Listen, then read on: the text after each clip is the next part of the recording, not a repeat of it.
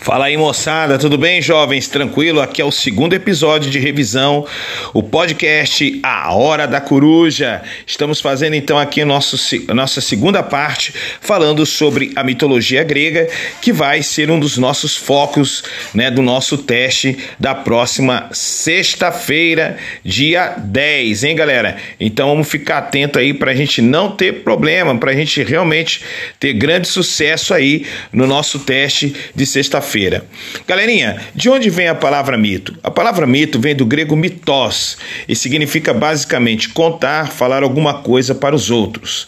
Diante disso, podemos dizer que o mito é uma narrativa que pertence à tradição cultural de um povo, que explica mediante o apelo ao sobrenatural, ao divino e ao misterioso, a origem do universo, bem como o funcionamento da natureza e o surgimento dos valores básicos da sociedade. O mito foi a primeira tentativa humana de organizar um conhecimento sobre o universo, a história e também falar do próprio homem. O mito, ele tem uma racionalidade incipiente, ou seja, pouquíssima. Ele é pré-reflexivo. No entanto, é a base da cultura e do imaginário dos povos primitivos. Dentre eles estava incluído justamente os gregos. Os mitos jovens permeavam qualquer esfera da vida e da experiência humana. Embora sejam muito plurais em suas várias modalidades e expressões e em suas versões variadas, eles têm uma premissa fundamental que os une em torno de um núcleo comum.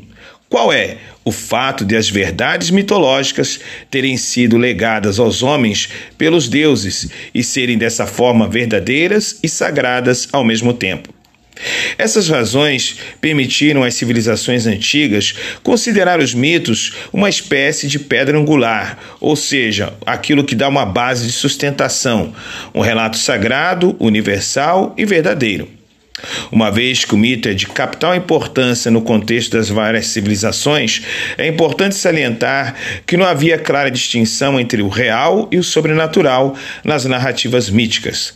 Tratava-se de um terreno onde a ficção e a história se encontravam essencialmente ligadas ali. Por isso, a sua característica pré-reflexiva. E quem eram é, os elementos que davam autoridade aos mitos. Bom, é importante a gente frisar que quem tinha autoridade para narrar os mitos eram três é, personagens centrais: os poetas, os sacerdotes e os chamados adivinhos. Agora, por que eles tinham essa autoridade? Entre os gregos existia a crença de que eles eram pessoas escolhidas pelos deuses, que lhes permitiam acesso aos mistérios que cercavam a organização da natureza, bem como a origem de todos os seres.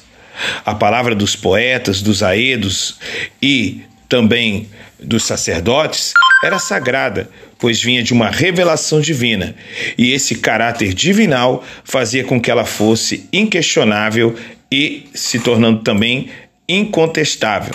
Então, todos esses elementos acabavam contribuindo para isso. Aqui no Brasil, nós temos como principal característica também de mitologia dentro das religiões afro-brasileiras, que tem um fator importante para a sobrevivência das tradições africanas e também entre os povos indígenas, que também têm as suas mitologias. E são colocadas até hoje, infelizmente até mesmo fortemente atacadas pelo grande preconceito que às vezes ocorre. Dentre essas, nós podemos frisar né, a questão do candomblé, que é de raiz africana, a Umbanda, que é também uma religião afro-brasileira, muito mais próxima das tradições e crenças africanas. Então, para mostrar um pouquinho disso, já que nós trataremos um pouco disso na questão da nossa prova. E, é claro, né, a questão dos indígenas, que traz sempre essa questão voltada também para as suas mitologias e para a sua cultura. Muito bem, isso é muito importante para podermos entender que a mitologia ela pode ser trazida tanto para uma explicação dos tempos antigos, como também para os tempos atuais. É isso, galerinha.